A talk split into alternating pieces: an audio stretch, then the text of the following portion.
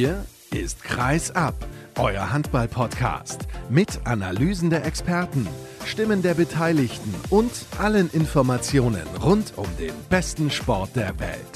Mit eurem Gastgeber Sascha Staat.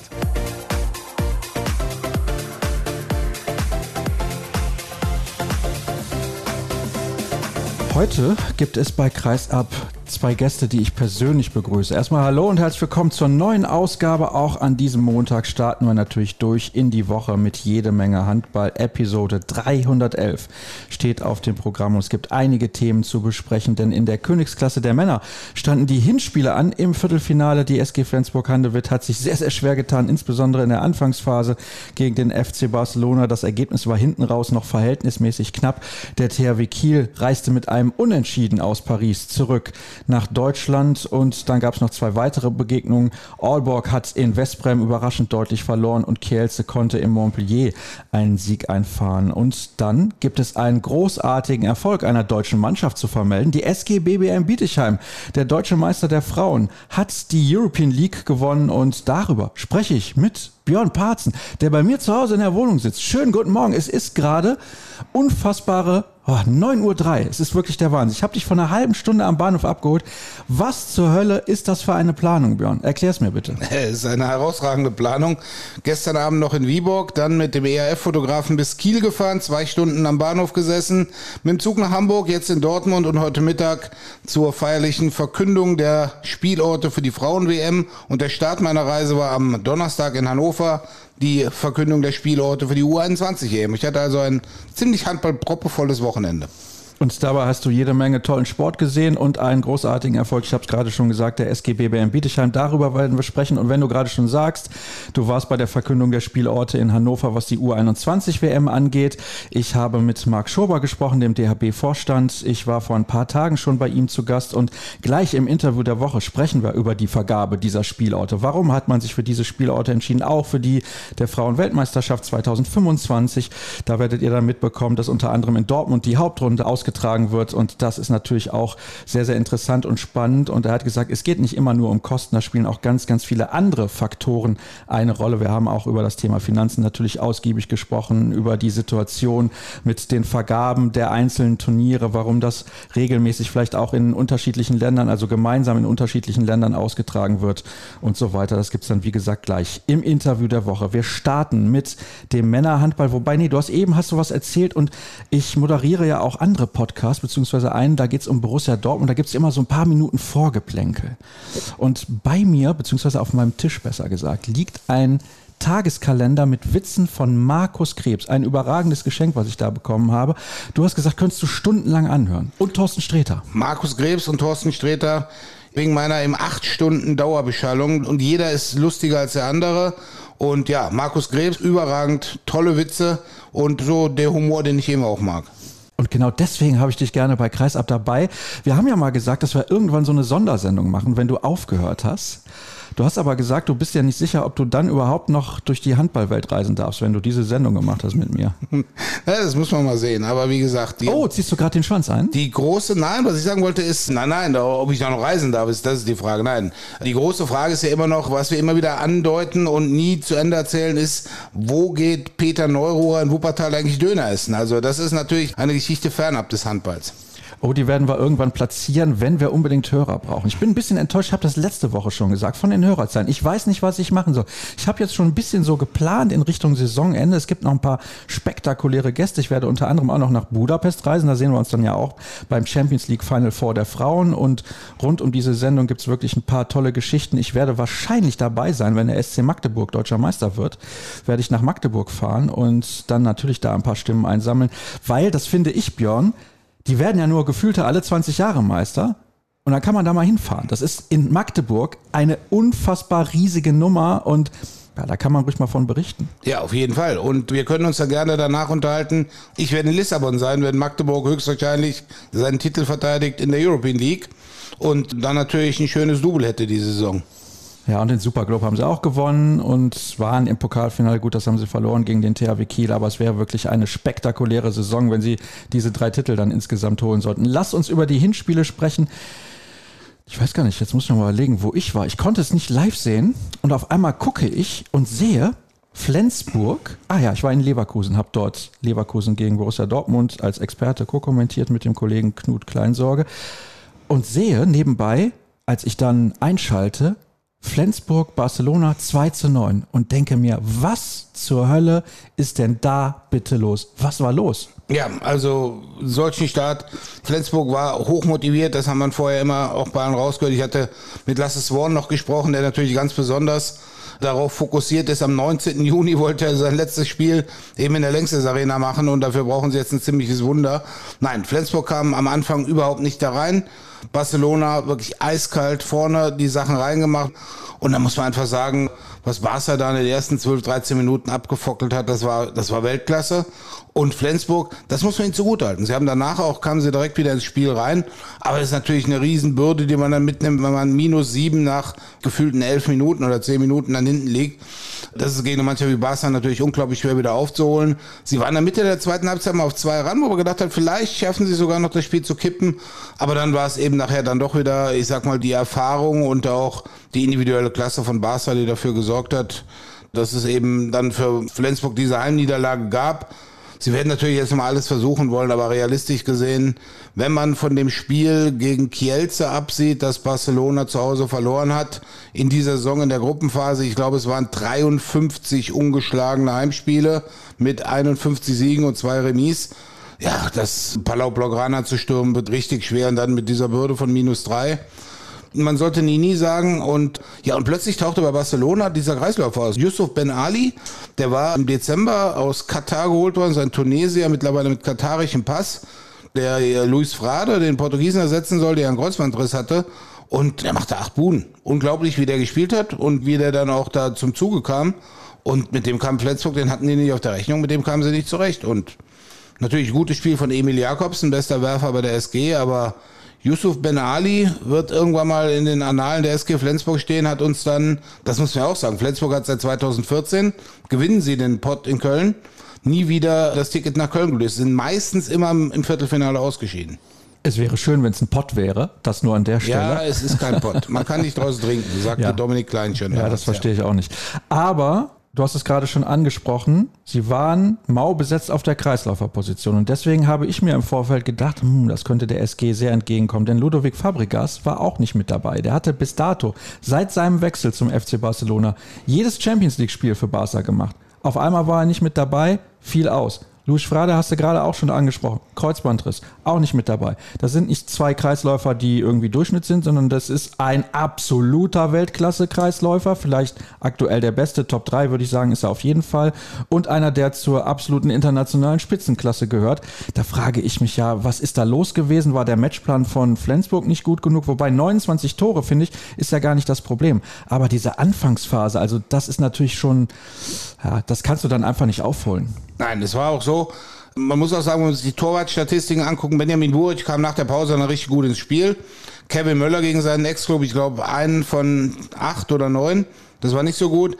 Gonzalo Perez de Vargas hat jetzt keine von der Quote überragende Leistung geboten, aber er hat eben ganz am Anfang zusammen mit der Abwehr war er mit dafür verantwortlich, dass es so gut gelaufen ist. Also von den, den nackten Zahlen hat, ich glaube, Gonzalo Perez de Vargas hat zehn Paraden, was für ihn nicht viel ist. Aber er war eben zu den richtigen Momenten da und Barcelona hat das wirklich kaltschnäuzig gemacht und Gegentreffer bekommen und dann aber sofort wieder nach vorne und das, das Ding dann gedreht.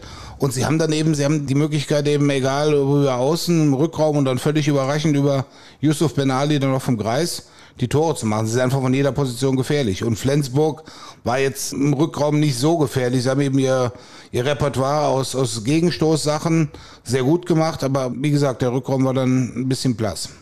Und es fehlt natürlich auch ein paar Shooter aus dem Rückraum. Ja. Aaron Mensing, der eine absolute Fackel hat und Magnus Röth, den ich für einen fantastischen Spieler halte, der hilft natürlich auch nochmal in der Abwehr und er hat halt diese Dynamik im Angriff, weil er sich wirklich in jede Lücke reinwirft, mag sie noch so klein sein. Also von daher, das ist, das ist natürlich jetzt eine Hypothek. Klar, sie waren der Außenseiter vor diesen Duellen mit Barcelona und das Interessante ist, Barca hat am Wochenende gefühlt die komplette Mannschaft geschont und das erste Mal seit dem 1. Mai 2000 2004, als Barcelona auswärts gegen Academia Octavia, das habe ich beim Kollegen Rasmus Beusen bei Twitter gelesen, mit 24 zu 25 verloren hat, haben sie ein Spiel gegen einen Aufsteiger nicht gewonnen in der spanischen Liga. Sie haben nämlich nur unentschieden gespielt gegen Antequera. Also da sieht man mal, das ist wirklich eine unglaubliche Dominanz. Und das ist das, was die Bundesliga-Trainer dann immer sagen.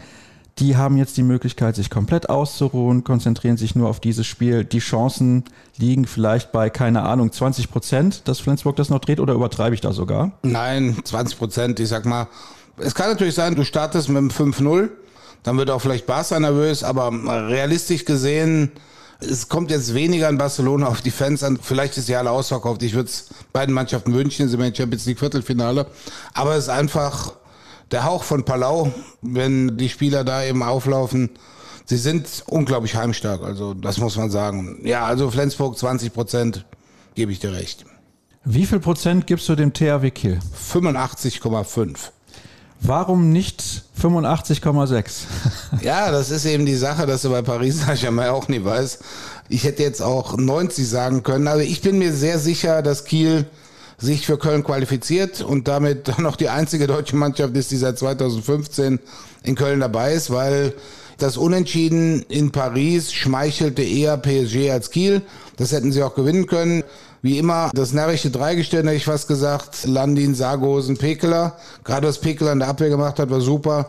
Landin hinten drin wieder. Und ich glaube, zu Hause mit den Fans im Rücken werden sie das Spiel gewinnen. Es wird vielleicht kein Delikatessenabend, aber da guckt dann auch keiner drauf, wenn es ums Ticket nach Köln geht. Und es ist eben so, PSG ohne Mikkel Hansen ist eben nicht PSG. Das hat man da deutlich gesehen. Da fehlt genau diese Alternative. Und Kiel wusste genau, worauf es ankommt. Und sie waren taktisch sehr gut eingestellt, meiner Meinung nach. Und ja, also ich bin sehr überzeugt. Wenn ich jetzt sage, ich bin 100% überzeugt, fragst du, warum jetzt nicht mehr 85,6. Aber ich bin sehr, sehr überzeugt, dass die Kieler es schaffen. Ich glaube es auch. Es wäre natürlich gut für den deutschen Handball bzw. die Bundesliga, einen Vertreter in Köln wieder mit dabei zu haben, wenn dann auch die Halle voll ist. Es wurde zwischendurch von Philipp Jicher auf Manndeckung umgestellt gegen Luke Steins. Das ist natürlich sehr interessant, sorgt allerdings auch dafür, dass die Shooter bzw. die starken 1 gegen 1 Spieler wie Brandy, wie Remeli und so weiter jede Menge Platz haben. Da muss man sich als Trainer schon immer überlegen, ob man diesen Schritt geht. Aber Luke Steins ist wirklich so ein herausragender Spielmacher und kommt auch immer wieder selbst zum Abschluss, obwohl er so klein und wendig ist. Also genau deswegen kommt er zum Abschluss, natürlich die richtige Erläuterung oder Formulierung. Aber ich glaube schon, also Landin war okay, aber er war halt nicht so, wie man Niklas Landin in entscheidenden Spielen kennt. Da bin ich mir sicher, es gibt nicht zwei durchschnittliche Spiele von ihm hintereinander, dass er dann in Kiel nochmal einen drauflegt und dann müsste es eigentlich reichen. Ich sah es nicht als durchschnittliche Leistung von Nandin. Es war eine gute Leistung. Es war nicht das, was er zum Beispiel im Pokalfinale gegen Magdeburg gezeigt hatte. Er kann besser. Aber ich sag mal, selbst so eine Leistung ist überragend im Vergleich dann auch mit anderen Mannschaften. Ja, er wird zu Hause nochmal da richtig einen raushauen. Man muss ja auch bedenken, es ist seine vorletzte Chance, mit Kiel die Champions League zu gewinnen oder mit Kiel nach Köln zu fahren. Und er hat ja mehrfach betont, dass genau das eben auch sein Ziel ist, dass er das vor seinem Wechsel nach Aalborg nochmal machen will. Und ich denke, die Kieler werden auch hochmotiviert sein. Also ich glaube nicht, dass es ein Spiel, ich glaube, es fallen weniger Tore als im Hinspiel. Das wird dann eher so ein 28, 24 oder 28, 25. Aber wie gesagt, ich glaube, die Kieler, die machen das. Und dann muss man sehen. Köln kann ja alles passieren. Was muss denn PSG machen, damit die noch eine Chance haben? Also noch eine Chance, ist gut. Das Hinspiel ist unentschieden ausgegangen. Also es startet sozusagen bei 0 zu 0. Was muss PSG machen, um Kiel zu schocken? Um mit Markus Krebs zu sprechen, sie müssen ein Tor mehr werfen als Kiel. Haha, Riesensache. Ja, also ich sag mal, ich glaube, Lux Steins ist wirklich ein entscheidender Faktor dann. Also wenn diese kleine Zaubermaus da mal richtig loslegt, wenn man den nicht von vornherein dann versucht rauszunehmen. Und von Remeli kann man auch noch ein bisschen mehr erwarten. Der stockt diese Saison irgendwie so ein bisschen. Und wenn jemand das mit seiner Erfahrung drehen kann, dann Nikola Karabatic. Ihm fehlt vielleicht ein bisschen so die Explosivität in seinem Alter, aber er hat genügend Spiele dieser Art gemacht. Ich weiß nicht, wie viele Viertelfinals in allen Wettbewerben dieser Welt oder gerade in der Champions League er schon gespielt hat. Und vielleicht haut der mal einen raus. Also ich sag mal, es muss eine Überraschung sein. Was natürlich sein muss, Paris muss auf seine Torhüter sich verlassen können. Oh, das großes Thema, ich weiß. Ich habe das häufiger schon mal kritisiert. Die beiden Pariser Torhüter aktuell Ich bin kein Freund von Vincent Gerard. Das hat nichts damit zu tun, dass ich ihn nicht persönlich mag, liebe Leute. Beruhigt euch bitte direkt wieder. Aber ich finde, dass das ein durchschnittlicher Torhüter ist. Und immer, wenn es drauf ankommt, hm, geht so. Er hat manchmal Ausreißer nach oben. Das ist halt der Punkt. Ja, dann heißt es wieder, oh, ist doch ein super Torhüter, weil er Ausreißer nach oben hat. Aber ein Landin oder anderen, Palika, solche Torhüter, die haben manchmal Ausreißer nach unten. Und das ist halt der Unterschied zwischen diesen Torhütern. Ich glaube, da hat PSG sehr gut agiert auf dem Transfermarkt, dass sie mit Gren und Palika als zwei Keeper holen, die das Niveau zwischen den Pfosten bei ihnen deutlich heben. Und das ist auch der Grund, warum ich denke, dass sie im Rückspiel keine Chance haben werden. Torhüter sind zu schlecht und die müssen immer in solchen Spielen Faktor sein. Ja, mit den Ausreißern nach oben. Wenn man sieht, Vincent Gerard hat bei, bei den Olympischen Spielen, auch bei der Euro und letztes Jahr bei der WM wirklich so einige herausragende Spiele. Aber gebe ich dir absolut recht, das Durchschnittslevel von Jonty und Gerard das wäre selbst in der Bundesliga mittleres Niveau. Mittleres, ich sag mal so, Schulnoten eine 3, aber auch nicht mehr. Das reicht dann eben nicht, um höchstwahrscheinlich nach Köln zu kommen. Also von daher gehen wir mal davon aus, wir sind optimistisch zumindest, dass ein deutscher Vertreter mit dabei sein wird. Kielce und Westbrem, das sind zwei Mannschaften, die auch immer ordentlich Fans mitbringen nach Köln. Beide Mannschaften haben die Hinspiele gewonnen. Kielce hat es in Montpellier gewonnen. Davon war aber auch nach der starken Gruppenphase auf jeden Fall auszugehen. Bei allem Respekt für Montpellier. Ja, also Montpellier, irgendwie ganz komische Saison bei Montpellier. Sie verlieren die ersten beiden, dann gewinnen sie sieben, dann verlieren sie sieben oder gewinnen die nächsten sieben nicht, legen dann ein unglaublich starkes Achtelfinal-Rückspiel gegen Porto hin wo sie eine Mannschaft wie Porto komplett in der ersten Halbzeit schon fast zerlegt haben und danach riesendeutlich gewonnen haben. Aber irgendwie in dieser Mannschaft, da gibt es mir zu viele Aufs und Abs. Hugo Descar kam dann wieder zurück, macht ein ganz gutes Spiel. Aber für mich war in diesem Duell war für mich auch klar, Kielce in der Addition ist Kielce der Favorit. Und sie müssen ja irgendwann mal ihren Frankreich-Fluch dann auch beenden. Sie, wenn sie irgendwie ausgeschieden sind, häufiger gegen französische Mannschaften ausgeschieden. Natürlich einmal PSG grandios im Viertelfinale geschlagen. Aber wenn man Kielce diese Saison gesehen hat, die sind schon bärenstark. Und selbst, ich glaube, in der 20. Minute oder sowas hat Dani Duschebaev rot gesehen. Das haben sie ganz normal verkraftet, ohne da irgendwie in Probleme zu kommen. Und haben dann wirklich sehr, sehr souverän das Spiel dann auch nach Hause geschaukelt. Also Auswärtssieg in Montpellier, das ist ja eine ähnliche Ausgangslage. Ich glaube, es sind auch drei Tore. Ähnliche Ausgangslage wie Barcelona. Du hast es jetzt zu Hause. Also bei Kielce mache ich mir da auch keine Gedanken. Und bei Westbrem übrigens auch nicht. Bei Westbrem deswegen nicht, weil sie mit sieben Toren zu Hause gegen Aalborg gewonnen haben. Und wenn wir jetzt mal schauen, sie haben sich ja nicht direkt fürs Viertelfinale qualifiziert. Mumir Ilic ist jetzt da der Trainer, der ja auch nicht viel Erfahrung hat als Coach. Auch das eine entscheidende Sache in solchen K.O.-Spielen. Sie haben während der Saison auch teilweise tolle Spiele gemacht. Sie haben unter anderem halt Kielce geschlagen, was ja sehr, sehr wenigen Mannschaften gelungen ist. Also von daher müsste man eigentlich meinen, sie haben Qualität, aber es war immer so ein Auf und Ab. Und deswegen, tja, bin ich ganz ehrlich, also da muss ich sagen, hatte ich überhaupt nicht mit gerechnet, zumal Aalborg ja auch eine sehr, sehr solide Gruppenphase hingelegt hat. Hatte ich die Höhe insbesondere dieses Ergebnisses auch überrascht? Ja, auf jeden Fall. Also man muss sehen, Westbrem zu Hause ist eine Macht. Westbrem hat auch, wenn man das Hinspiel jetzt gegen Aalborg mit einspielt, die letzten fünf Champions League nicht verloren. Und da war ein, ein Sieg gegen Paris dabei, da war ein Sieg gegen Kielce dabei. Da war ein Auswärtssieg mit acht Toren oder wie viel gegen Vardar Skopje. Das Rückspiel haben sie dann austrudeln lassen, das war Remis. Also Westbrem ist wirklich, die haben ganz stark aufsteigende Phase jetzt, nachdem sie zwischendrin auch mal irgendwelche Katastrophenspiele dann hatten in der Champions League. Dass sie zu Hause gegen Aalborg gewinnen können, war klar. Ich hätte mit mehr Widerstand von Aalborg, speziell in der zweiten Halbzeit, gerechnet. Aalborg hat man angesehen, dass ihnen dann irgendwann die Ideen ausgegangen sind und Westbrem die taktische Marschroute wirklich super durchgesetzt hat. Und Westbrem hat eben den Riesenvorteil in der zweiten Halbzeit gehabt. Sie hatten, meine ich, sieben Spieler, die mindestens vier Tore gemacht haben. Die haben von allen Positionen Druck gemacht und haben mit den Westbrem-Fans im Rücken, ist natürlich auch für Aalborg schwer, da dagegen zu halten. Und ich glaube auch nicht, also ich habe mal in die Saisonbilanz geguckt von Aalborg. Aalborg hat in dieser Saison zweimal mit acht Toren gewonnen. Einmal völlig überraschend gegen Montpellier und einmal in Zagreb. Das kann man jetzt, denke ich mal, nicht unbedingt mit einem Viertelfinal-Rückspiel gegen Westbrem vergleichen, weil die müssen ja quasi schon so einen Start hinlegen wie Barcelona in Flensburg. Und Westbrem hat immer noch mehr Erfahrung in solchen Spielen. Also die Spieler, Momi Ilic als Spieler auf dem Feld hat das gehabt, als Trainer noch nicht so. Aber ich gehe davon aus, Westbrem lässt sich das da nicht mehr nehmen. Sie werden vielleicht nicht da gewinnen, aber Das ist dann ja egal, wenn du mit zwei oder drei verlierst. Die sind zu abgezockt, die haben zu Ja. viel Erfahrung, diese Spieler, dieser Kader. Ich glaube, die wissen dann ganz genau auch, dass sie das Tempo vielleicht ein bisschen verschleppen müssen. Von daher kann ich mir das auch nicht vorstellen. Kielce ist für mich tatsächlich aktuell der Favorit auf den Titel, weil sie diese Souveränität haben, dieses Selbstverständnis auch. Zweimal in der Gruppenphase gegen Barcelona gewonnen. Jetzt müssen sie aber aufpassen. Sie haben auch letzte Saison gedacht, sie kommen nach Köln und dann haben sie gegen Nantes verloren und dann haben alle hinterher gesagt, oh, das, das haben wir vielleicht ein bisschen auf die zu leichte Schulter genommen. Also das wird ihnen, glaube ich, nicht nochmal passieren. Übrigens kann man gerne mal Berto Servas bei Twitter folgen, dem Präsidenten von Kielce. Das ist sehr, sehr interessant. Der hat wirklich zu allem eine Meinung und die äußert er auch immer. Das macht ihn sehr sympathisch.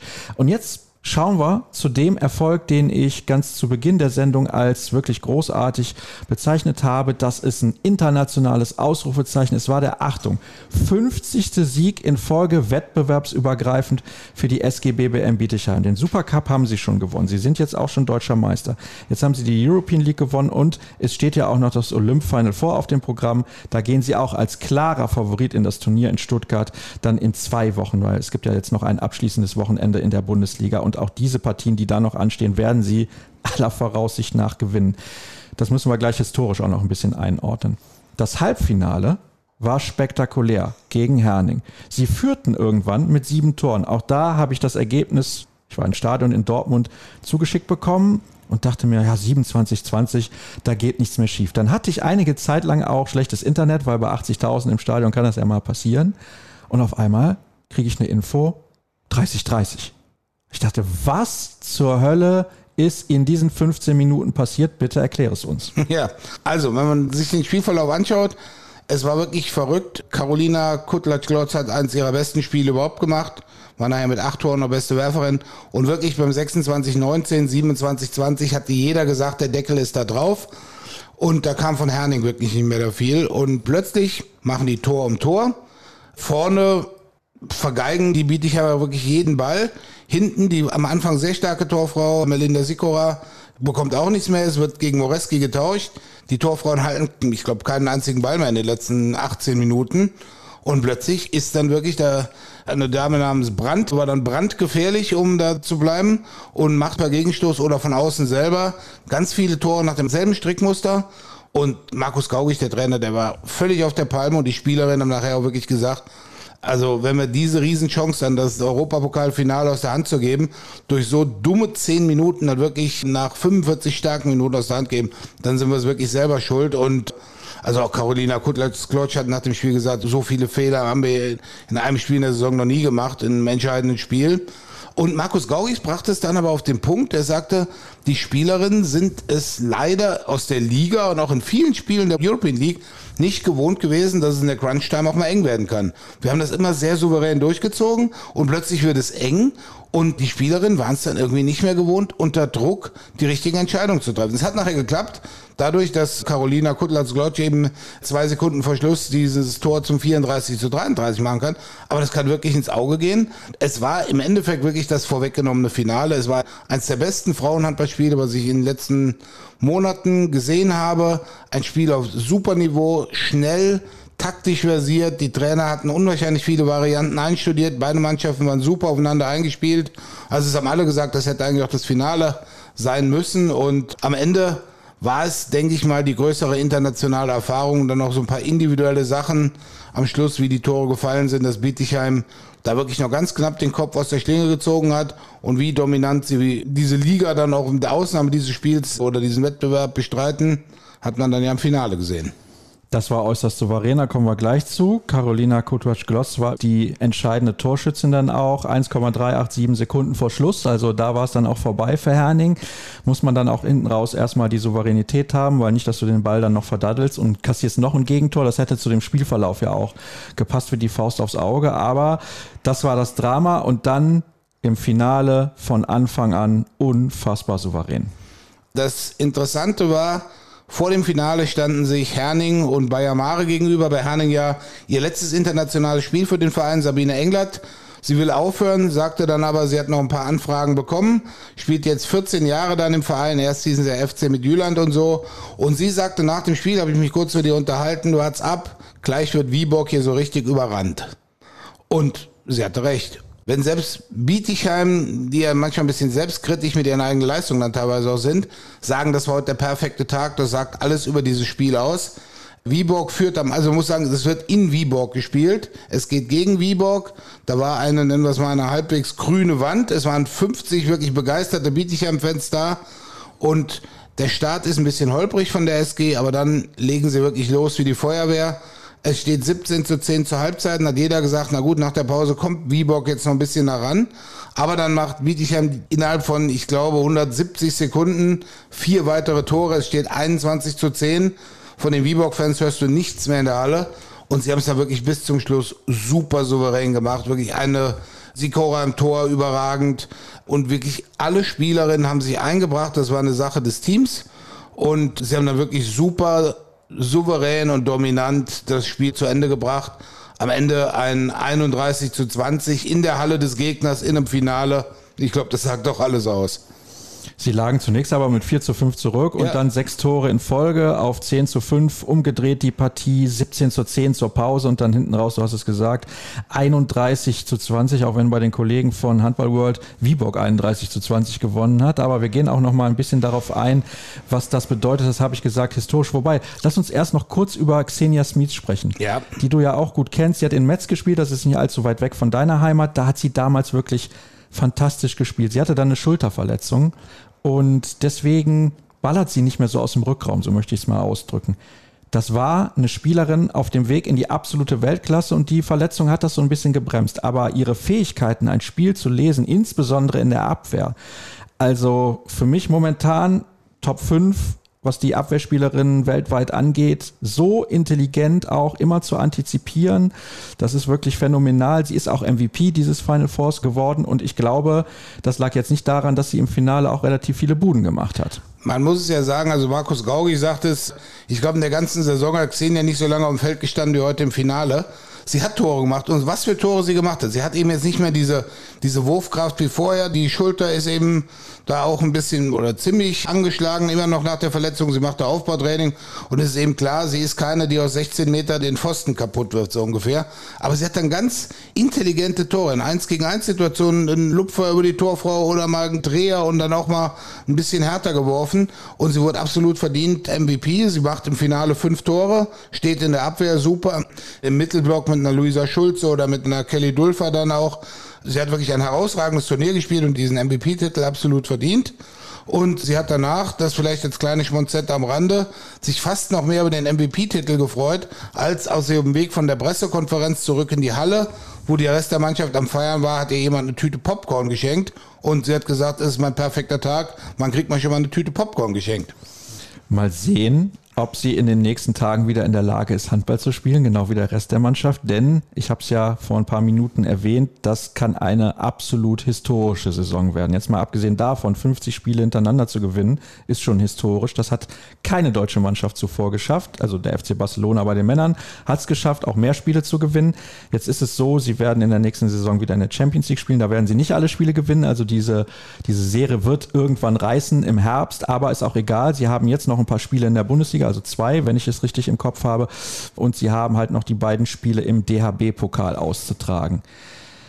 Was bedeutet das? historisch gesehen, wenn eine Mannschaft alle Titel abräumt in Deutschland, eine deutsche Frauenmannschaft, das muss man auch dazu sagen, ist jetzt nicht so, dass die deutschen Frauenmannschaften ständig irgendwelche internationalen Clubtitel gewinnen würden. Wir hatten mal Lütze Linden in den 90ern, als die relativ gut waren.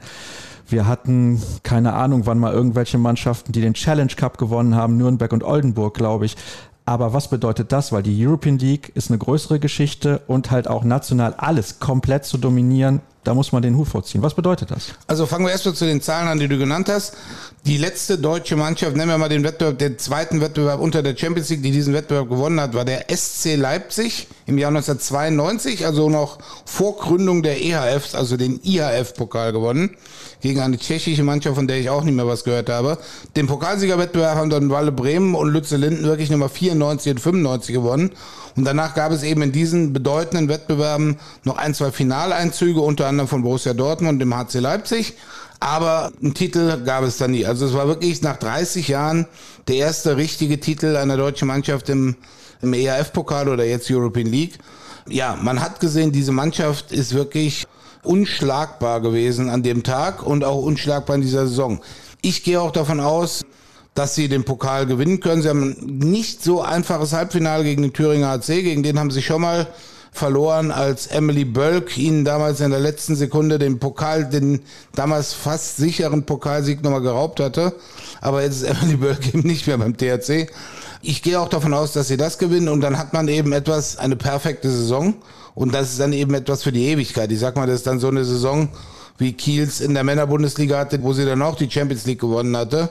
Aber es war keine Mannschaft, wo ich mich erinnern kann, die so dominant war, wie es Bietigheim jetzt bei den Frauen ist. Und ich denke auch, Markus Gaugi sagte, es ist gut, dass wir nächste Saison wieder Champions League spielen. Da werden wir richtig gefordert. Da werden wir auch nicht jedes Spiel gewinnen. Wir wollen erstmal in die, in die K.O.-Runde dann rein, sagte er. Aber die Mannschaft bleibt jetzt eben für die nächste Saison eben auch zusammen. Dann muss man das sehen. Aber aus historischer Sicht, ich sag mal, das, das hat kein TV Lütz Linden geschafft.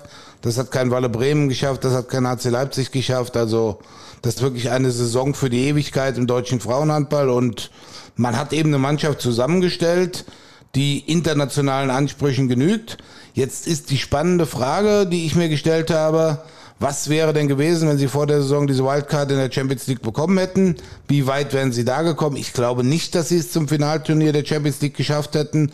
Und deswegen war es im Nachhinein vielleicht ein Segen, dass sie diese Wildcard nicht bekommen haben, weil jetzt haben sie auf jeden Fall diesen Titel. Gerrit Winn, der Manager, sagte, der größte Tag der Vereinsgeschichte ist dieser Titel. Alle anderen waren super schön und jeder Sieg war toll. Und er sprach eben auch, was du gesagt hast, von dem Drehbuch. Er sagt, du gewinnst 49 Spiele in Folge und das 50. sein Europapokalfinale. Ja, was gibt's denn da Besseres ungefähr? Ja, sie haben eine Mannschaft zusammengestellt, die internationalen Ansprüchen genügt, mit einer Mischung aus ganz vielen unterschiedlichen Handballcharakteren. Und ja, also sie haben es absolut verdient. Also sie haben Dortmund mehrfach geschlagen die Saison. Sie waren national, waren sie im Endeffekt unantastbar. Sie haben den Titelverteidiger in der Gruppenphase rausgeschossen in der European League, haben dann in Besançon ganz souverän oder gegen Besançon ganz souverän das Viertelfinale gemacht. Also da war, wie gesagt, eine Mannschaft war dann wirklich ganz nah dran. Das war Herning im Halbfinale. Und das muss man jetzt wirklich sehen, wenn man diesen sieben Tore Vorsprung aus der Hand gibt, dieses Halbfinale verliert dann wird man sich, ich sage jetzt mal nicht lebenslang, aber über Jahre hinweg ärgern über die eigene Dummheit, aber soweit kam es ja nicht. Ich muss mich übrigens korrigieren. In der Bundesliga haben sie nur noch ein Spiel zu absolvieren. Also wenn sie in dieser Saison die Serie beenden, sind es 53 Pflichtspielsiege hintereinander und nochmal Hut ab und Gratulation an Bietigheim. Das muss man einfach neidlos anerkennen, auch wenn wir hier gerade in Dortmund sitzen und ich habe ja eine kleine schwarz-gelbe Brille auf. Jetzt haben wir alles besprochen, Björn. Herzlichen Dank, dass du dir die Zeit genommen hast. Ich muss das jetzt schneiden und für dich gibt's gleich noch einen Kaffee und das war die erste und letzte Pause, beziehungsweise wird es sein in der heutigen Ausgabe und gleich gibt's dann noch das Interview der Woche.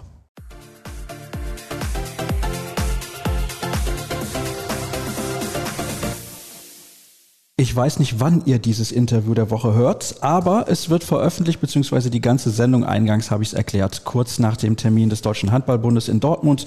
Die WM-Spielorte für die Weltmeisterschaft der Frauen 2025 wurden bekannt gegeben vor ein paar Tagen in Hannover. Am Donnerstag die Spielorte der U21 WM, auf die ich mich auch sehr, sehr freue. Und ich freue mich, dass Marc Schober vom DHB bei mir sitzt. Hallo. Hallo beziehungsweise ich sitze bei euch hier in Dortmund, ein paar Meter sind es für mich gewesen, Ausblick aufs schönste Stadion der Welt, wobei ich mir vorstellen kann, du bist wahrscheinlich VfB-Fan. Nee, da haben wir, da oh. haben wir schon mal die gleiche Meinung. Auch für mich ist das das schönste Stadion der Welt. Also wenn man direkt drauf gucken kann, jeden Tag ist natürlich auch ein schönes Ambiente sozusagen, aber es gibt jede Menge zu tun und darüber wollen wir sprechen in den kommenden Minuten. Kurz noch der Hinweis, natürlich wie jedes Mal beim Interview der Woche, wenn ihr Kreisab unterstützen möchtet, dann könnt ihr das tun auf patreon.com slash kreisab und so eine Werbung mal eben zwischendurch einbauen. Ist das auch was für den DHB? Gibt es da viel zu tun momentan? Finanzen sind so eine Frage nach Corona, wo viele ja auch sagen, hm, das ist gerade unfassbar schwierig. Jetzt kriegen wir mit, das Final Four der Champions League bei den Männern, was jahrelang immer sofort ausverkauft war. Da kann man sich jetzt ganz problemlos noch Karten kaufen.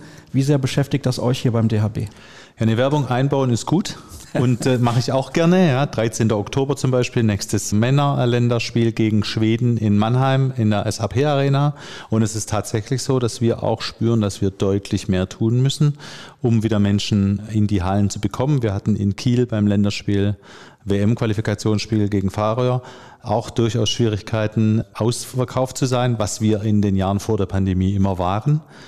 Da haben wir es geschafft gehabt und jetzt müssen wir wieder mehr tun. Ich bin aber trotzdem optimistisch, dass uns das gelingen wird und das wirkt sich natürlich dann auch unmittelbar wirtschaftlich aus. Der Deutsche Handballbund ist ein gemeinnütziger Verband. Wir verwenden die Gelder, die wir einnehmen, für unsere Zwecke, für die Entwicklung des Handballsports und deswegen sind so Länderspiele und auch so internationale Veranstaltungen für uns wichtig, aber auch natürlich echt eine Herausforderung. Und ich habe durchaus Respekt davor, so viele Großveranstaltungen durchzuführen, aber wir freuen uns auch auf das Jahrzehnt des Handballs. Unter anderem auch auf die U21-WM, die du gerade angesprochen hast. Auch eins meiner Favorites. Da freue ich mich ganz besonders drauf. Haben wir noch nie gemacht und wird hochklassiger Sport sein. Ja, absolut. Das ist sehr, sehr hochklassiger Sport und man sieht die Stars von morgen, darf man auch nicht unterschätzen, aus aller Herren Länder, sage ich jetzt mal. Also das ist eine tolle Veranstaltung und dann ja auch im Sommer und wenn man dann halt in diesen Städten unterwegs ist, auf die wir gleich dann noch eingehen, dann ist das, glaube ich, auch ein absolutes Muss, dort mal vorbeizuschauen. Es ist so, ich habe jetzt gerade diese Kartensituation angesprochen, du hast das auch erklärt mit Kiel. Habt ihr denn für euch herausfinden können, welche Faktoren eine Rolle spielen, dass die Leute nicht mehr so in die Hallen strömen, wie das vor Corona noch der Fall war? Liegt es nur daran, liegt es vielleicht auch an anderen Dingen? Und wie könnt ihr das überhaupt erforschen? Nein, das können wir noch nicht sagen. Das kann man natürlich erforschen, indem man eine klassische Marktforschung betreibt. Das haben wir noch nicht getan. Da brauchen wir einfach noch ein bisschen Zeit. Und dann stellt sich die Frage, ob wir es dann tun müssen. Ich bin eigentlich sehr optimistisch, dass es wieder zu alter Stärke zurückführen wird. Worauf führe ich das zurück? Führe ich unter anderem zurück auf Gespräche mit anderen Marktteilnehmern, zum Beispiel unserem Ticketing-Partner, der uns kommuniziert und mitteilt, dass sie in anderen Ländern überdurchschnittlich viele Tickets verkaufen, also genau den Gegeneffekt haben, dass Deutschland dem Trend etwas noch hinterherläuft und wir sehr optimistisch sind, dass das wieder kommen wird. Ich sehe mich selbst danach, nach Gemeinschaft. Ich sehe mich nach Familienfeiern. Meine Kinder sehen sich nach Handballtraining und sehnen sich nach Freunden in ihrem Verein. Also auch der Verein kann womöglich in der Zukunft eher stärker werden und nicht schwächer. Also ich sehe auch durchaus Chancen darin, in den Herausforderungen, die uns gerade antreiben, also ich gehe fest davon aus und wir planen auch so, dass wir die Veranstaltung, sei es jetzt die Frauen-WM 25, die Euro 24 und auch die Junioren-WM so durchführen können, wie wir es geplant haben. Und klar sind wir ein bisschen vorsichtiger, denken auch in unterschiedlichen Szenarien, aber ich bin sehr optimistisch. Heißt das, ihr müsstet eigentlich vielleicht mehr Werbebudget investieren, weil ihr eben die Leute wieder zurückgewinnen müsst? Macht es aber vielleicht nicht, weil ihr wisst, das ist auch viel Geld, was ihr dann ausgebt? Nee, also aktuell, klar, müssen wir in Werbung investieren. Das haben wir allerdings schon immer getan. Auch das haben wir auch vor der Pandemie schon getan. Das ist klar, wir konkurrieren auf verschiedenen Märkten, je nachdem, wo beispielsweise ein Länderspiel stattfindet und je nachdem, auf welchem Markt wir und zu welchem Zeitpunkt wir konkurrieren. Also da ist auch der Tag zum Beispiel ein wichtiger Faktor. Da haben wir natürlich schon Erfahrungen aus der Vergangenheit, auch aus der Marktforschung. Wann kauft denn jemand eher Tickets, aus welchem Umkreis fährt er denn an? Beispielsweise, da gibt es schon auch Erfahrungswerte und auch Marktforschungsdaten. Und die muss man für den jeweiligen Markt, auf dem wir sind, uns dann eben auch anschauen und dann Maßnahmen ergreifen. Also klar, Werbung ist ein Thema. Mein Kollege Thomas Zimmermann, Vorstand Marketing, das ist eins seiner klassischen Verantwortlichkeiten, damit beschäftigt er sich. Mir ist auch aufgefallen, ich war natürlich relativ lange nicht mehr in diesem Gebäude, obwohl es quasi ums Eck ist für mich, aber die Pandemie kam dazwischen. Das letzte Mal, dass wir beide miteinander gesprochen haben, war bei der Europameisterschaft 2020 in Wien. Da hatten wir die Gelegenheit, ein bisschen länger zu plaudern. Und du hast du gesagt, wir wollen uns für viele Turniere bewerben, weil es wichtig ist für den Handballsport in Deutschland. Und man darf auch nicht außer Acht lassen, denn wenn man hier mal vorbeischaut, sieht man, wie viele Leute hier eigentlich arbeiten. Das Ganze kostet auch viel Geld. Der DHB ist aber, glaube ich, schon relativ gut aufgestellt. Und man kann ja auch dazu sagen, oder das ist ein ganz, ganz wichtiger Faktor, diese Turniere bringen auch Geld. Das ist natürlich auch wichtig, weil man holt erstmal auch Publikum in die Hallen und finanziert dann den Verband selbst, aber man finanziert natürlich dadurch auch die Mitgliedergewinnung. Das ist auch ein ganz, ganz wichtiger Punkt, der in den letzten Jahren nochmal sehr intensiv in Angriff genommen wurde. Also zunächst sind die internationalen Veranstaltungen nachweislich, wenn wir sportlich erfolgreich sind und sie in Deutschland ausrichten, dann führen sie zu einer verstärkten Interesse an unserer Sportart und zu einem verstärkten Zulauf an Kindern, zum Beispiel in der Mitgliederentwicklung. Ja, also dann gewinnen wir Menschen, die unseren Sport betreiben, dann gewinnen wir Ehrenamtliche, die sich engagieren.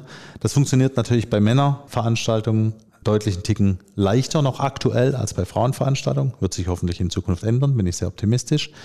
Und unser Ziel mit diesen internationalen Veranstaltungen ist es, für unsere Sportart zu werben.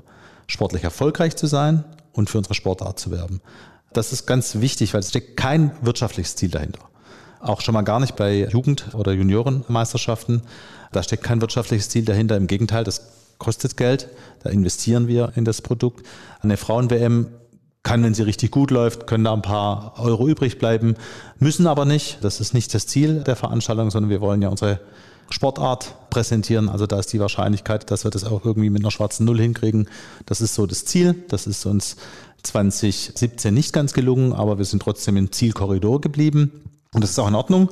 Wir wollen eine Frauen-WM genauso gut machen wie eine Männer-Euro.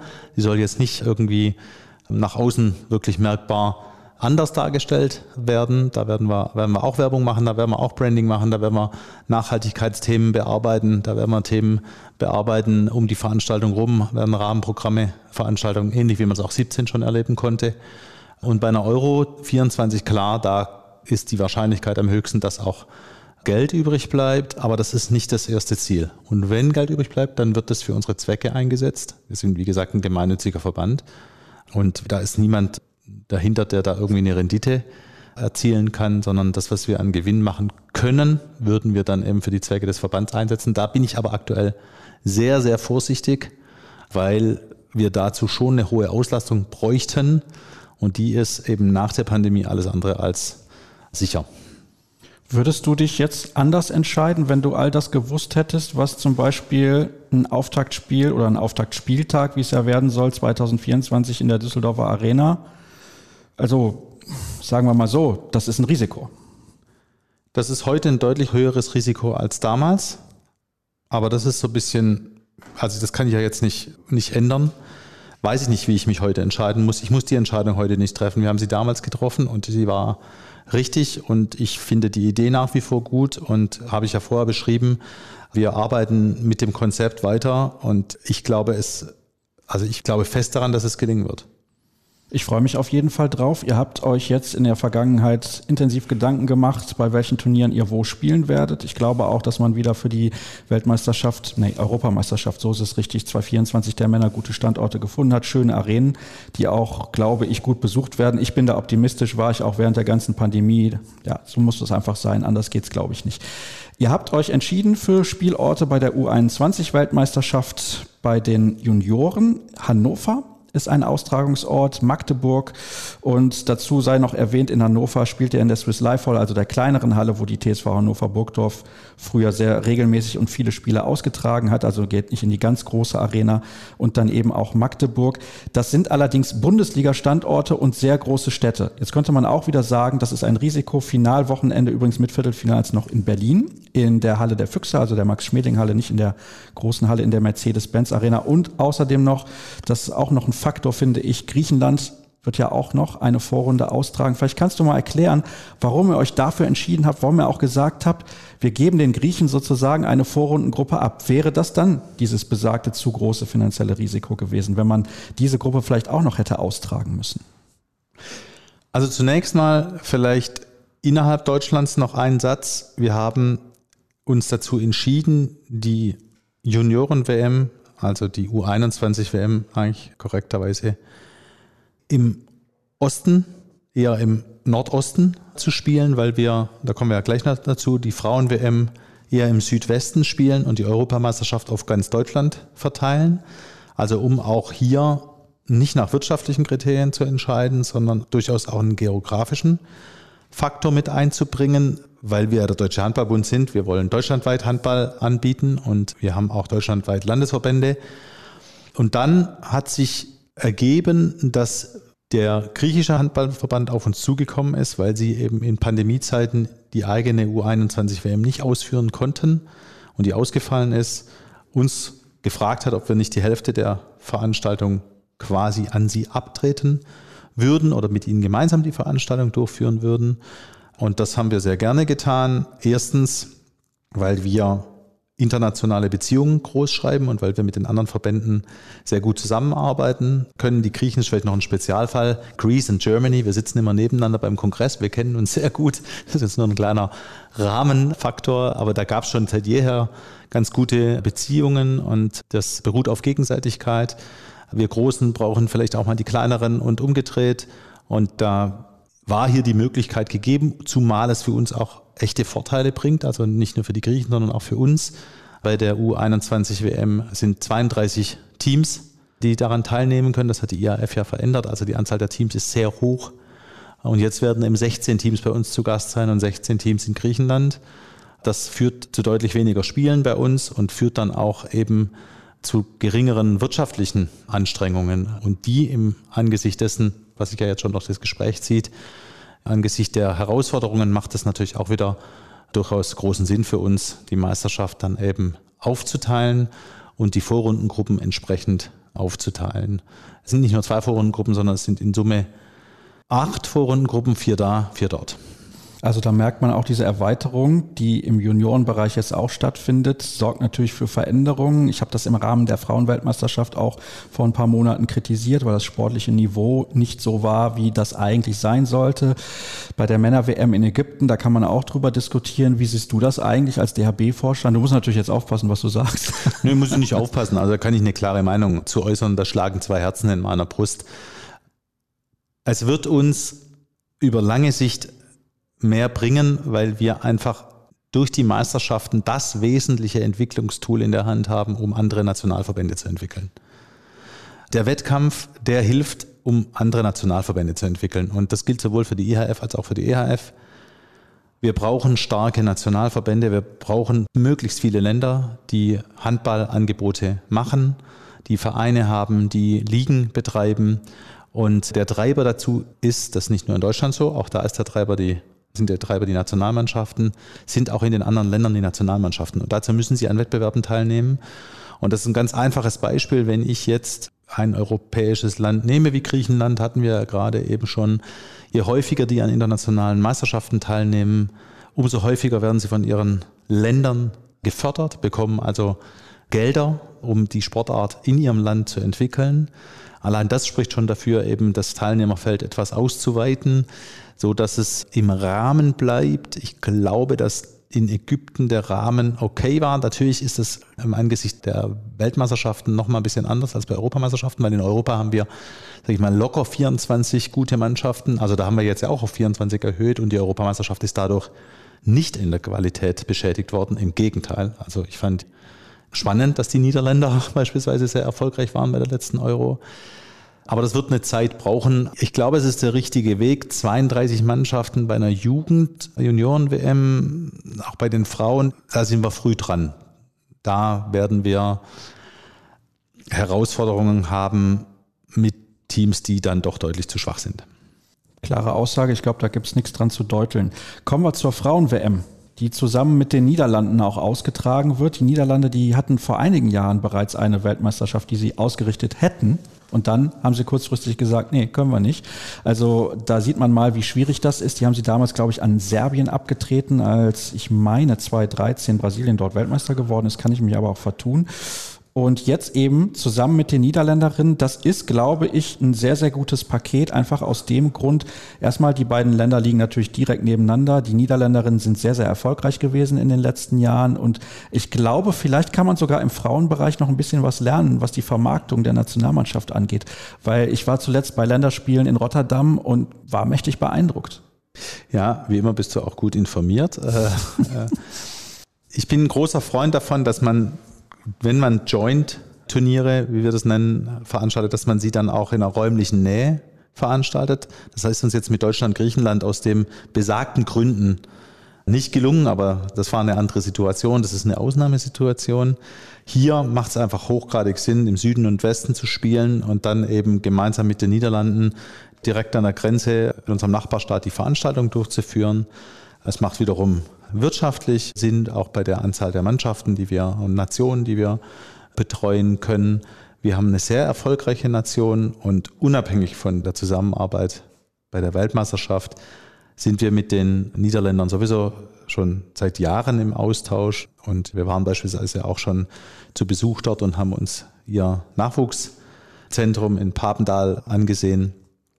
Und da ist es tatsächlich so, dass wir das ein oder andere mitnehmen können. Und da sind wir uns auch nicht zu schade, uns anzuschauen, was die denn besser machen als mir. Wir haben ja auch Trainer aus Niederlande schon in unserem Frauenbereich aktiv gehabt und haben noch mit Gino Smits einen Trainer Also da macht die Zusammenarbeit auf vielen Ebenen Sinn. Die Kultur ist ähnlich, wir haben keine Sprachbarriere. Das wird ein, ein tolles Event und auch ich bin beeindruckt davon, wie viele Zuschauer die bei ihren Frauenländerspielen haben. Da erreichen die locker mal 6000 Zuschauer und sind schnell ausverkauft. Also zumindest war das vor der Pandemie der Fall. Auch da können wir mitgehen. Ich glaube, es liegt stark daran, dass sie halt einfach sportlich erfolgreich sind. Auch das ist einer der entscheidenden Schlüssel. Du hast jetzt Papendal schon angesprochen. Ist da eine Möglichkeit, eine Art deutsches Papendal zu schaffen oder hältst du das eher für unrealistisch, auch aufgrund der Größe des Landes? Nee, das haben wir ja klar definiert. Also wir haben ja klar definiert, dass wir an DHB-Bundesstützpunkten arbeiten und dass das eins unserer Ziele ist. Und wenn du aufmerksam zugehört hast, sprach Herr Michelmann immer von tendenziell vier Standorten, weil ein Standort für uns aufgrund der Größe unseres Landes eher schwierig wäre. Da arbeiten wir dran. Das ist aber noch ein Prozess, in dem wir uns befinden. Das ist jetzt nichts, was wir nächste Woche erledigt haben. Was ihr aber erledigt habt, ist die Festlegung der Spielorte auch für die Frauenweltmeisterschaft. Trier und Stuttgart werden die Vorrunden austragen. Die deutsche Mannschaft wird in Stuttgart spielen. Trier hat, glaube ich, bei der WM 2017 einen sehr, sehr guten Job gemacht. Die Halle war gut besucht in der Nähe von Frankreich. Viele rumänische Fans waren damals auch in der Halle. Und die Hauptrunde wird dann in Dortmund ausgetragen. Das kam für mich ein bisschen überraschend. Klar, der DHB sitzt natürlich hier, dann könnte man daraus schließen, kurze Wege und man spart eventuell auch Kosten und so weiter und so fort. Aber es hätte ja vielleicht auch andere Optionen gegeben. Es wurde zuletzt in Düsseldorf der Tag des Handballs ausgetragen. Oberhausen hat eine relativ große Halle. Krefeld, da wurde auch ein Länderspiel ausgetragen. Köln, klar, vielleicht ein bisschen zu groß für eine Frauenweltmeisterschaft. Warum Dortmund? Du kommst immer so viel mit dem Kostenargument. Ja. Ich bin zwar Schwabe und ich muss mit Kosten, heißt das dann auf Schwäbisch, mit SCH, aber das ist, das ist nicht so, dass in unseren Entscheidungen allermeistens nicht das erste Argument. Ja, wie gesagt, unsere Aufgabe ist ja, den Handballsport zu entwickeln. Und auch beim Frauensport, Frauenhandball, da glaube ich fest daran, dass da ein Riesenpotenzial drin ist, dass wir einfach viel, viel mehr Mädchen gewinnen können für den Sport. Das ist, wir hatten es vorher bei den Junioren, das ist ein hochattraktiver Sport und der hat es verdient, deutlich bekannter zu werden. Das zeigen uns die Niederländer, dass es funktioniert. Hatten wir gerade das Beispiel. Das zeigen uns die Skandinavierinnen, dass es funktionieren kann. Hat nicht nur mit uns alleine zu tun, hat auch mit der Gesellschaft zu tun, in der wir leben und mit unserem Land. Und da bin ich aber auch optimistisch, weil wir uns gerade auf allen Ebenen mit Diversität beschäftigen, mit Förderung von Frauen und Familie. Das wird in den nächsten Jahren ein stärkeres Thema werden und Deswegen wird der Frauenhandball in Deutschland sich deutlich entwickeln können und da passt dann eben auch so eine Meisterschaft rein. Und Dortmund ist ein toller Standort, weil wir hier eine hohe Nachfrage haben nach Handballsport, weil wir hier noch nicht so oft waren in den letzten Jahren, weil wir in Düsseldorf beispielsweise einfach viele Veranstaltungen hatten. Klar haben wir die Veranstaltungen und die Weltmeisterschaftsstandorte auch ausgeschrieben. Es war klar, dass wir in den Westen wollen, um einfach diese Logik aufbauen zu können und eine Verbindung zu unserem Nachbarstaat zu schaffen. Und dann waren im Prinzip die von dir genannten Standorte waren mögliche Standorte und da haben wir nach unterschiedlichen Kriterien dann uns für Dortmund entschieden, um das gleich auch vorwegzunehmen. Klar spielen auch wirtschaftliche Gesichtspunkte eine Rolle, aber eben auch die Nachfrage, auch das Thema, wie kann ich denn in einem Gebiet unsere Sportart entwickeln. Und da ist es, glaube ich, hier einfach ein starker Standort für Frauenhandball, ein starker Standort für Handball. Ganz Westfalen, ja, wenn ich da auch an Ostwestfalen denke, da haben wir ein großes Einzugsgebiet an Menschen, die sich für den Sport interessieren und die, glaube ich, auch Bock haben, in die Westfalenhalle zu kommen, mit einer sensationellen Akustik in der Halle. Klar ist, die Halle ist auch ein bisschen älter an der anderen Stelle, ist aber auch viel gemacht worden. Und sie bietet auch ein sehr historisches Umfeld. Ich habe das so ein bisschen verglichen mit der Euro 2016 in Polen. Da waren wir auch in sehr historischen Hallen und die geben so ein Flair, verströmen ein Flair und das wollen wir uns zunutze machen hier am Standort. Also ich kann mich erinnern, ich war ja auch vor Ort damals, 2016. Das war eine Halle, die heißt Jahrhunderthalle übrigens, also Richtig. in, in Wrocław. Und das war wirklich fantastisch. Also das zog zwar wie Hechtsuppe im Medienzentrum, das kann ich dir sagen, aber es war trotzdem ein ganz, ganz spezielles Fair. Und ich glaube auch tatsächlich, dass das die Westfalenhalle so hergeben wird 2025. Wir müssen zwar noch ein paar Jahre warten, aber ich bin mir relativ sicher, dass das auf jeden Fall eine sehr, sehr gute Entscheidung war. Was du gerade eben auch gesagt hast, das fand ich noch interessant. Du bist kein Freund davon, dass Turniere an unterschiedlichen Standorten beziehungsweise in Ländern ausgetragen werden, die keine Landesgrenze haben miteinander. Jetzt ist das mit den Niederlanden natürlich überhaupt gar kein Problem. Da gibt es auch kurze Wege. Ihr habt ja gerade extra auch so entschieden für diese Städte, damit ihr den kurzen Weg dann habt in Richtung Niederlande ab der Hauptrunde sozusagen. Muss man die Befürchtung haben, dass in den nächsten Jahren es immer mehr dazu kommen wird? Wir haben im Basketball zum Beispiel bei der Eurobasket immer dieses Konstrukt in vier Ländern. Im Volleyball gibt's das auch. Irgendwo verteilt. Ich sag jetzt mal Helsinki, Madrid, Athen und Paris. Das finde ich irgendwie nicht gut. Muss man diese Befürchtung im Handball auch haben? Man kann nicht jede Situation vergleichen. Ich habe jetzt für uns gesprochen und für den Deutschen Handballbund gesprochen wir gehen ja aber auch mit einer Frauenweltmeisterschaft und mit einer Junioren-WM echt in große Hallen. Es gibt nicht so arg viele Handballnationen, die vergleichbar große Hallen füllen können mit solchen Veranstaltungen. Ich bin sehr optimistisch, dass wir auch mit der U21 WM der Junioren eben diese Hallen voll machen können in Deutschland. Und in anderen Nationen ist das wirtschaftliche Risiko teilweise doch deutlich höher noch als bei uns. Und dann kann ich die Nationen durchaus auch verstehen, wenn ich keine so große Handballnation bin wie Deutschland, wie beispielsweise die Schweiz oder Portugal, dann ist das Risiko, eine Weltmeisterschaft alleine auszurichten, eben sehr groß. Und dann kommt es zu solchen Konstruktionen wie Schweiz, Spanien, Portugal, ja, wo man im ersten Augenblick denkt, was soll denn das? Je stärker die Handballnationen sind, je mehr Fans mitfahren, umso wichtiger dass man zentraler zusammen ist. Ja, je stärker wir von den nationalen Fans abhängig sind, von den Fans des Heimteams, umso stärker müssen wir auch damit leben, dass wir in unterschiedlichen Standorten spielen. Und da habe ich auch ein gewisses Verständnis für, weil es eben Zusammenspiel ist aus verschiedenen Kriterien, die dort zusammenpassen. Das ist nicht, wie man sich das manchmal so vorstellt und man macht sich dann manchmal vielleicht auch einfach und medial einfach ja, das finde ich nicht schön oder ach, das passt nicht so gut zusammen. Das muss schon verschiedene Kriterien erfüllen, damit dass es in eine Strategie passt. Also ich kann durchaus nachvollziehen, dass es andere dann eben auch, auch anders lösen. Ja. Und wir haben noch kein so großes Reiseverhalten beispielsweise im Handball. Ich meine, wir hatten selbst bei der Euro 2020 haben wir in Trondheim begonnen, sind dann nach Wien und dann nach Stockholm. Ja, also ich kenne einzelne Fans, die haben das mit dem Auto gemacht. Es war und, teuer, das kann ich dir sagen. Und ein Spiel, ein Spiel verpasst, ein Spiel verpasst und mit dem Auto die Strecke gemacht. Ja, also von Deutschland nach Trondheim, von Trondheim nach Wien und dann nach Stockholm. Völliger Wahnsinn. Für die Fans ist das natürlich überhaupt nicht zu verstehen. Für die ausrichtenden Nationen ist es nachvollziehbar. Und für einen Großteil der Fans, die eben nicht reisen, und das sind halt nun mal auch die allermeisten, die, die nicht reisen, das muss man sagen, Stand heute, war es trotzdem toll. Also wir für uns in Deutschland, wir können das anders lösen mit den Nachbarstaaten. Wir haben aber auch viele Nachbarstaaten. Für Portugal wäre es beispielsweise schwieriger. Auch das spielt ja eine Rolle. Ne? Portugal hat nicht so arg viele Nachbarstaaten. Die haben einen Nachbarstaat. Kann man jetzt nicht sagen, die müssen jetzt jede Veranstaltung immer mit Spanien machen. Ja, ist auch in Ordnung. Also ich kann das durchaus nachvollziehen. Ich kann nur sagen, 2020 war natürlich sehr extrem und wenn dann irgendwie Kroatien mit Dänemark ein Turnier ausrichtet, dann fehlt mir ein klein wenig das Verständnis dafür, sagen wir es mal so. Aber wir haben es jetzt bei den, wir haben es jetzt bei den, wir haben es jetzt bei den Frauen wieder in der Euro dieses Jahr. Da reisen wir auch, also wir reisen von Podgorica, ich glaube nach Skopje. Skopje und dann, wenn wir eben gut sind, auch noch nach Ljubljana. Also wir haben wieder mal den größten Reisejoker gezogen. Aber ich freue mich sehr.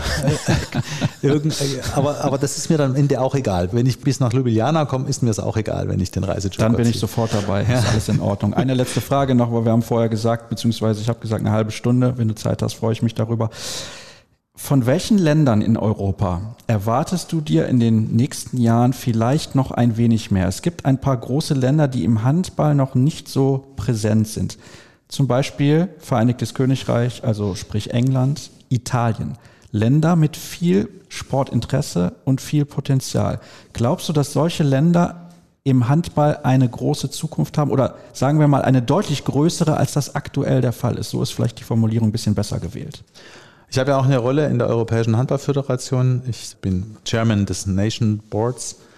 Und in dieser Rolle beschäftigen wir uns mit solchen Themen. Und es ist unser klares Ziel, auch den anderen Nationen zu helfen, sich zu entwickeln. Dazu gibt es ein Strategiepapier, einen Masterplan. Und über den Masterplan besteht die Möglichkeit, dass sich solche Nationen entwickeln können.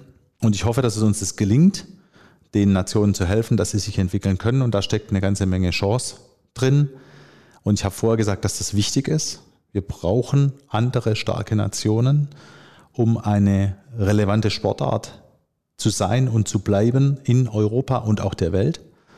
Im ersten Schritt mal in Europa. Und da sehe ich Potenzial. Ob das jetzt Großbritannien oder Italien ist, das wird sich zeigen. Da gibt es andere Staaten, die sich noch stärker entwickeln können. Vielleicht zuerst, die sich auch schon entwickelt haben. Wenn man ehrlich ist, schauen wir uns mal so Staaten an wie Litauen. Finde ich, hat sich unglaublich entwickelt in den letzten Jahren. Da sehe ich beispielsweise Potenzial. Wenn wir jetzt Fahrröhr gesehen haben, dann haben wir gesehen, dass da ganz kleine Staaten da sind, die eine zunehmende Rolle spielen können.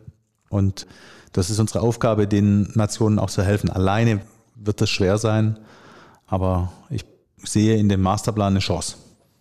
Eine Sache ist mir noch eingefallen, weil es natürlich aktuell ein ganz, ganz großes Thema ist, beispielsweise auch in der Champions League. Das betrifft dich jetzt konkret nicht als Chef des DHB, aber da gibt es mit Delo einen russischen Sponsor. Da gibt es viele Mannschaften aus Russland und Weißrussland. Ist das eine Schwierigkeit? Ist das ein großes Problem für den Handballsport deiner Meinung nach? Das ist ein Problem für uns alle, nicht nur für den Sport sondern das ist eine Herausforderung, mit der wir gerade umgehen müssen. Ich habe selbst in Weißrussland und noch mehr in Russland auch Kollegen, mit denen ich seit Jahren zusammenarbeite und die ich sehr schätze. Und die Situation ist für uns alle nicht einfach. Und ich glaube, wir haben dort Entscheidungen getroffen, die man treffen musste. Aber es bleibt natürlich die Hoffnung, dass das auch alles wieder normal wird und wir dann auch wieder in einen normalen Spielbetrieb zurück kehren können. Das hat jetzt schon massive Auswirkungen, wenn man sich anschaut, welche Mannschaften sich jetzt gerade nicht für Clubwettbewerbe oder für Nationalmannschaftswettbewerbe qualifizieren können. Wir wissen 2024, dass wir die Russen nicht dabei haben und auch die Weißrussen nicht dabei haben werden, weil sie sich gar nicht qualifizieren können. Und das ist auch richtig zum jetzigen Zeitpunkt. Aber die Hoffnung bleibt natürlich, dass sich die Situation wieder verändert. Das hoffen wir alle. Marc, herzlichen Dank für deine Zeit. Hat mir sehr viel Spaß gemacht, auch mal über ein paar andere Themen zu reden. Tut mir leid, dass ich die Kostenfrage ständig stellen musste.